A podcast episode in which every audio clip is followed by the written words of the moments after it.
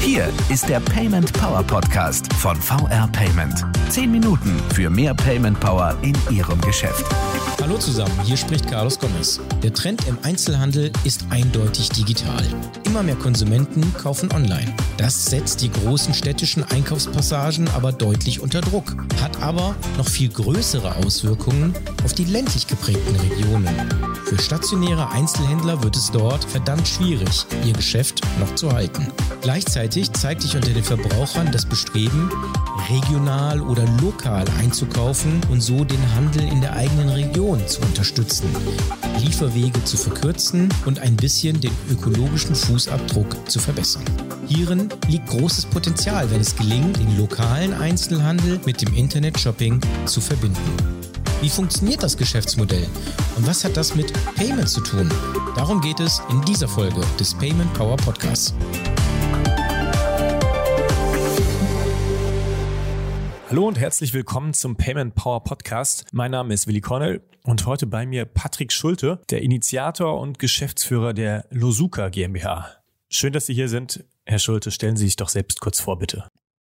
Vielen Dank für die Einladung. freue mich sehr, hier sein zu dürfen. Mein Hintergrund ähm, ist der digitale Transfer. Im Endeffekt seit 24 Jahren, auch wenn man das erst neuerdings so nennt, ähm, bin ich mit dem Thema ähm, unterwegs. Und das jüngste Kind ist die eben genannte Lusuka GmbH. Ähm, angestoßen aus der IHK haben wir uns Gedanken darüber gemacht, wie können wir den lokalen Einzelhandel unterstützen, was können wir tun, um ihm halt eben ähm, in den Punkten zu helfen, in denen er ähm, offensichtlich Unterstützung braucht, dass äh, der Onlinehandel Einzelhandel ähm, äh, richtet dem Einzelhandel hier oder da ordentlich zu und ähm, er braucht da Unterstützung. Alleine ist der Einzelhandel da ähm, sch schlecht aufgestellt, ähm, auch verständlicherweise, weil diese Themen äh, hochkomplex sind. Ein Online-Shop aufzumachen hat heute mit sehr, sehr vielen Aspekten zu tun. Ja, und so sind wir dann ähm, losgezogen und haben geschaut, was kann man da tun, haben kein Modell gefunden, was uns, wie gesagt, vor dreieinhalb Jahren ungefähr ähm, für das Siegerland damals als äh, Region Region, in der wir das Ganze machen wollten, äh, zugesagt hat und haben dann ein eigenes Geschäftsmodell, ein eigenes, äh, eigene Plattform entwickelt, die wir am 3.9.16 äh, 3. online genommen haben, um dann halt eben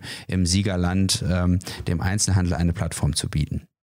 Herr Schulte, Sie sprechen von der Unterstützung des Einzelhandels, ähm, vor allem mit Blick auf den Onlinehandel. Was genau macht, wie funktioniert Lusuka? Was ist der Kern der Sache? Im Endeffekt ist das ganz einfach, was wir machen. Ähm, wir bringen, bringen die Produkte des Einzelhandels online, stellen die auf einer gemeinsamen Plattform dem Endkunden zur Recherche zur Verfügung. Der Kunde kann die Waren in einen Warenkorb tun, also auch in einen Mischwarenkorb von allen Einzelhändlern gleichzeitig, bestellt die Ware. Wir holen die Ware mit eigener Logistik beim Einzelhandel ab und bringen die zum Kunden, nehmen dann entsprechend die Zahlung entgegen und führen das Geld zurück zum Einzelhändler. Ja, das Ganze machen wir zweimal am Tag äh, versandkostenfrei ähm, ab dem ersten Euro und zum Ladenpreis. Also für den Endkunden ein perfektes Angebot. Ähm, er bekommt die Waren, die er sich sonst äh, manchmal relativ mühsam in der Region, auch von kleinen Anbietern hat er durchaus manchmal auch mit Fahrwegen zu tun. Ähm, die bekommt er von uns ähm, innerhalb von Stunden nach Hause geliefert. Jetzt haben Sie schon ein paar Dinge angesprochen, wie Fahrwege, regionale Produkte, auch kleine Anbieter gut und günstig an den Mann oder die Frau bekommen. Sind das Herausforderungen, die spezifisch für das Siegerland sind oder hätte das Projekt überall entstehen können?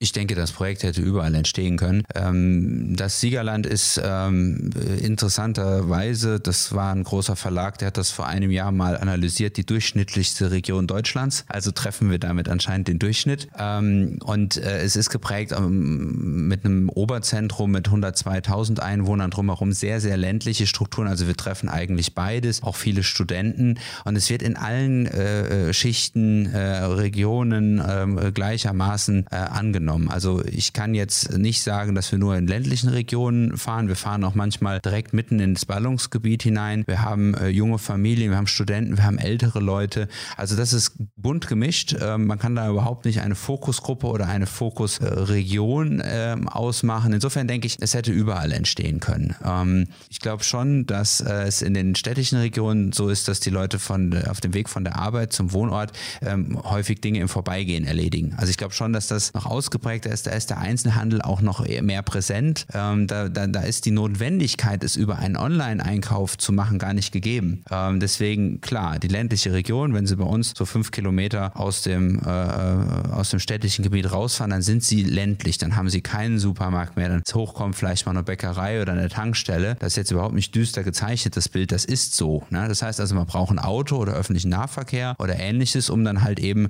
äh, zur nächsten äh, Einkaufsmöglichkeit zu kommen. Und das ist halt nicht mehr für jeden möglich. Ne? Also immobile Menschen, ältere Menschen, aber auch ganz einfach junge Familien, die halt einfach nicht über zwei Autos verfügen. Wenn einer der Elternteile unterwegs ist, vielleicht am Arbeiten ist, dann ist der andere nicht in der Lage, mal eben irgendwo hinzufahren und den Wocheneinkauf zu machen. Und wenn wir dann die Waren, wie gesagt, versandkostenfrei und zum Ladenpreis ähm, zu den Kunden bringen, dann ist das natürlich ein sehr, sehr gern gesehener Service. Und das erleben wir auch, dass also wirklich Wocheneinkäufe auch viel von Familien darüber gemacht werden gab auch mal eine nette Rückmeldung von einer Kundin, die sagt, wir kaufen mittlerweile bewusster ein, weil sie mehr im Biosegment und so weiter einkaufen kann, aber sie geben dafür weniger aus, weil so Nebenkäufe, ähm, die auch gerne mal von den mitgenommenen Kindern getätigt werden, fallen halt eben weg. Ja? Also es wird ein sehr bewusster Einkauf, die Qualität steigt, ähm, gut, die Kosten, das ist mal noch ein anderes Thema, ähm, sind so wie im Laden, das muss jeder für sich selber bewerten, aber man kann halt ganz anders einkaufen, ja? vielfältiger.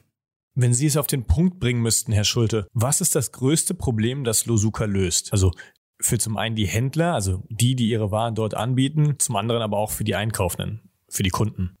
Also für die Einzelhändler ist das ähm, absolut klar. Es ist für den Einzelhandel nicht möglich, einen professionellen Online-Shop mit der Reichweite und all den technischen äh, und juristischen und, und, und marketingtechnischen Herausforderungen aufzustellen, dass das für einen kleinen oder mittleren Einzelhändler überhaupt finanziell und vom zeitlichen Aufwand machbar wäre. Da ist so viel Kenntnis für nötig, die hat er einfach nicht. Hier kann er für einen kleinen Betrag ähm, ja, ohne äh, großen Aufwand teilnehmen. Wir, also die Betreibergesellschaft äh, von Luzuka vor Ort, übernehmen alle Dinge, die damit zu tun haben, dass er seine Produkte online bringt und, und, und. Er muss im Endeffekt nur zweimal am Tag in sein Online-System oder auf seine E-Mails gucken, die Ware zur Abholung bereitstellen und den Rest übernehmen wir. Ja, auch das Artikel einpflegen, gegebenenfalls Fotos machen, Schnittstellen bilden, das ist alles in einem ähm, ähm, äh, monatlichen Betrag enthalten, inklusive Logistik im Übrigen, der, ähm, das kann man ruhig sagen, bei 49,90 Euro monatlich für den Einzelhändler beginnt. Das ist eine ganz, ganz, ganz kleine Hürde, äh, mit der er den Einstieg in eine doch riesige E-Commerce-Welt, lokale E-Commerce-Welt äh, finden kann. Und für den Kunden? Für den Endkunden ähm, ist es, ähm, gibt es verschiedene Motivationen. Also wir haben mal bei einer ähm, Auswertung acht verschiedene Motivationen ausgemacht, warum jetzt ein Endkunde schlussendlich bei Lusuka einkauft. Es gibt ähm, äh, Kunden, die sind qualitätsgetrieben. Die sagen, ich kann bestimmte Produkte jetzt nicht bei, ich sag mal, sieben verschiedenen Einzelhändlern ähm, holen, wie gesagt, im Siegerland, da fahre ich dazwischen mal zehn Minuten, bis ich bei dem Metzger war, bis ich, bis ich bei dem Blumenladen war, bis ich bei dem Käseladen, der Bücherei oder dem Schuhladen war. Dann ist es natürlich toll, wenn ich das online gemeinsam äh, kaufen kann.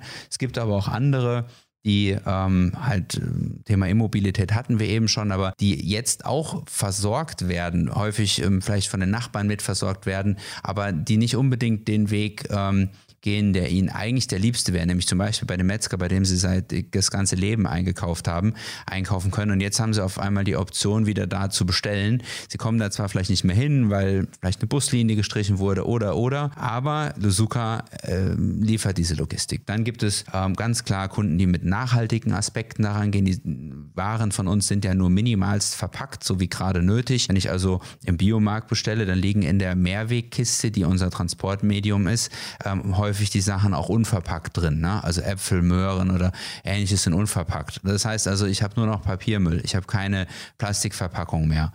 Ähm, so, und da gibt es dann verschiedenste Herangehensweisen, ähm, warum der Kunde schlussendlich bei Lusuka kauft. Es gibt natürlich auch die klassische Motivation, der eine oder andere ist einfach auch faul äh, und sagt, hey, wenn es mir einer bringt ähm, und ich kann in der Zeit etwas anderes tun, dann ist das ja auch ein legitimer Grund. Und es ist aber immer noch besser, er kauft lokal und äh, bezieht den lokalen Einzelhändler trotz seiner Bewegungsmüdigkeit mit ein, ähm, statt dass er es woanders ähm, bestellt. Weil dann kommen Waren hunderte Kilometer herbeigefahren, es entsteht Müll, es entsteht äh, Verkehr und so weiter. Dann ist auch viel besser. Er hat diese Motivation, gibt es auch zu, kauft aber lokal.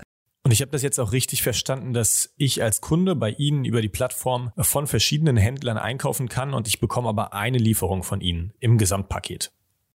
Genau. Ähm, sie kaufen im Endeffekt in ihrem Warenkorb, wie sie es auch von anderen Marktplätzen kennen, äh, mischen sich die Waren. Sie sehen, von wem sie einkaufen. Sie haben immer das Logo des entsprechenden Einzelhändlers dabei. Und wir ähm, verteilen, sobald sie den Bestellen-Knopf gedrückt haben, diese Bestellung an die verschiedenen Einzelhändler. Die alle bereiten die Bestellung vor. Wir holen die ab, führen die in einem Rekommissionierungslager zusammen und fahren dann ihre Bestellung mit ihren drei, vier, fünf, sechs beteiligten Einzelhändlern in einem Vorgang zu ihnen an die Haustür. Und auch die Zahlung wird in einem ausgelöst gelöst. Sie müssen also nicht sechsmal bezahlen, sondern wir führen das alles zusammen und Sie bezahlen einmal.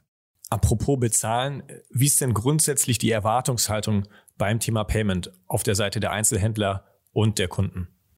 Also der Einzelhändler ähm, möchte generell, jetzt nicht nur auf Payment gesehen, möchte wenig damit zu tun haben und kann auch nur wenig damit zu tun haben, weil er, wie eben schon erläutert, eben nicht der Fachmann für die verschiedenen Bereiche ist.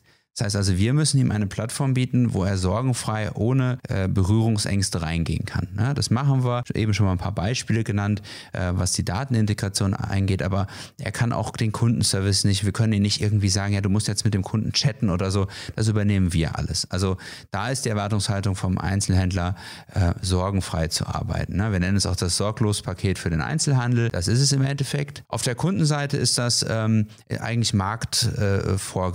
Ja? Die, die, die, die Zahlung ähm, muss ähm, schnell, effizient, sicher passieren und halt, ähm, wie man das auch bei anderen Marktplätzen gewohnt ist, die Zahlungsarten sind gespeichert, man wählt die aus, hat vielleicht noch eine Sicherheitsabfrage, aber dann ähm, hat man seine Bezahlung auch erledigt. Und ähm, unser Steckenpferd dabei ist natürlich, dass wir als lokales Konzept auch mit den lokal angebotenen Zahlarten, also den regionalen Banken, sehr eng zusammenarbeiten, um halt eben diese gesamte mal, Wertschöpfungskette, Einzelhandel, Zahlungen und alles, was da dran hängt, eben auch in dem Augenblick lokal zu halten.